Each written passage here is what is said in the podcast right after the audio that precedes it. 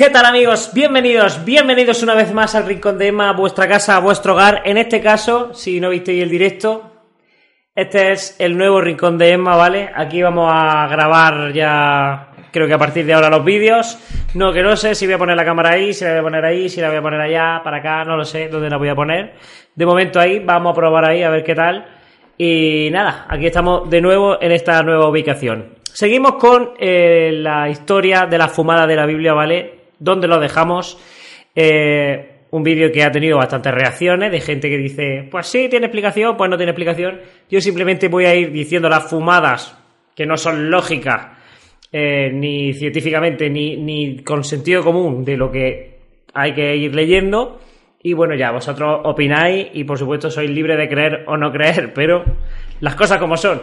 Así que nos vamos a la historia de Abraham. Abraham Ah, quitando ya lo de la historia de, su hijo, eh, le propuso a su mujer que como era muy guapa, en vez de decir que fuera su mujer, eh, eh, le dijo que, se hiciera pasar por su hermana, porque si no entonces a él se lo iban a cargar y a ella se la iban a cargar también por otro lado. Así que le dijo, mira, vamos a hacer como si tú fueras mi hermana para que a mí no me hagan nada. Así que si decían que eran hermanos, a ella le podían hacer lo que quisieran, pero a él no, que para eso era el patriarca, ¿no? Así que el resultado fue que el faraón se trajinó a la mujer de Abraham, Abraham ascendió y todos contentos. Las mujeres valen bastante poco en el relato bíblico, como ya iremos viendo. Tengo que pedir perdón por la voz que tengo porque es que me estoy acatarrando. Buena época para acatarrarse, por cierto, porque además tengo bastante trabajo estos días para cantar y es lo mejor que me puede pasar. No he empezado el vídeo cantando porque tengo voz de camionero mmm,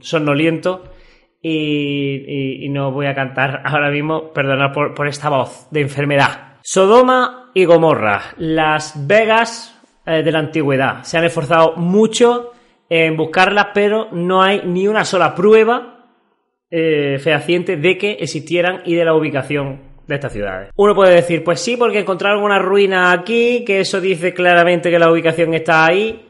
Eh, a ver, si tú quieres encontrar una ciudad, y tienes fe en, decir, mira, pues esta ciudad está aquí seguro, cualquier piedra eh, que tenga historia mm, va a ser la prueba para ti de que esa ciudad estuvo ahí.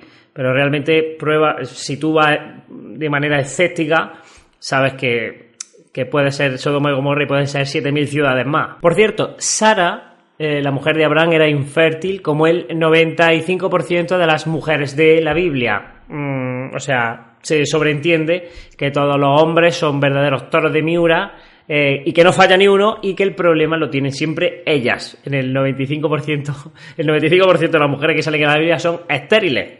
Increíblemente, los tíos son todos increíblemente machotes, ¿no? El problema lo tienen ellas claramente. Jacob, todo un ejemplo, todo un eh, espejo donde mirarse, le robó la primogenitura a su hermano engañándolo. ¿Quién es el padre de la mentira? Mm, ¿Quién? Eh, luego Dios le dijo a Jacob que confiara en él y que él lo iba a proteger para que no eh, le pasara nada.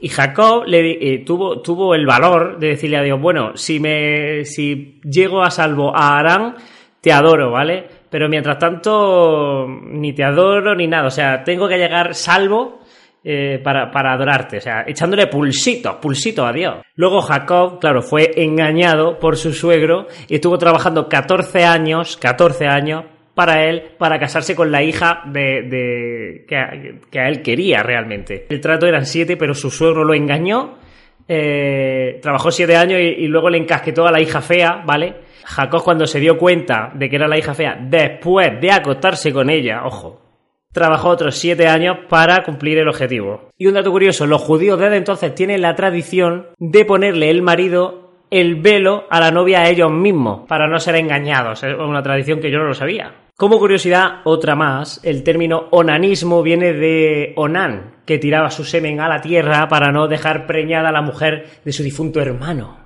Nos vamos ahora al libro de Éxodo donde pasa una cosa muy curiosa y es que los egipcios eran increíblemente anotadores. Eh, todo lo que pasaba lo anotaban en sus paredes y en sus mm, pirámides, ¿no? Los tíos haciendo así, asado, los pájaros, lo anotaban todo. Sin embargo, no hay ni un solo escrito del Éxodo. Una cosa tan importante donde había un movimiento de personas tan increíble, no fue escrito en ningún sitio. Qué curioso, ¿no? A lo mejor es que no pasó nunca. Una cosa que a mí ha llamado mucho la atención es que Dios intenta, intenta, o sea, si es Dios, ¿cómo lo va a intentar? Lo conseguirá. Él hace que llegue a ser.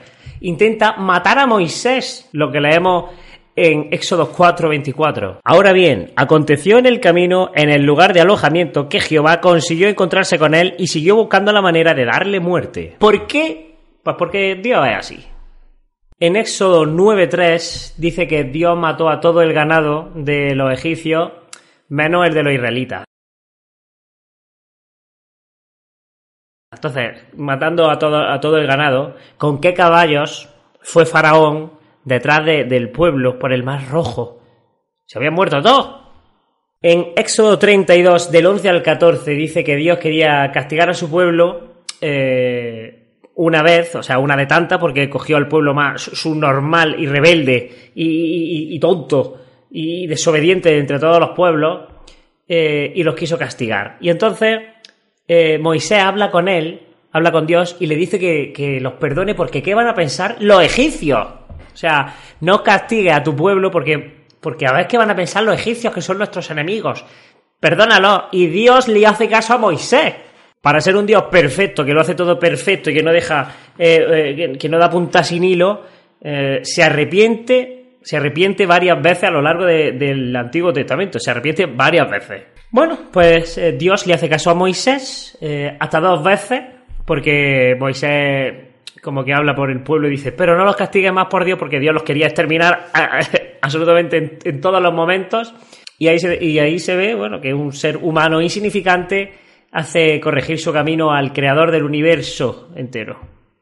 Hasta aquí el volumen 2 de Fumada de la Biblia. Después seguiremos eh, con el Pentateuco porque todavía queda mucho en el volumen 3. Espero que os haya gustado, espero vuestros comentarios y a ver qué opináis de este Dios bipolar y de que, bueno, eh, a Moisés y a Israel lo tenía, lo tenía frito. Nos vemos en el siguiente. Un besado.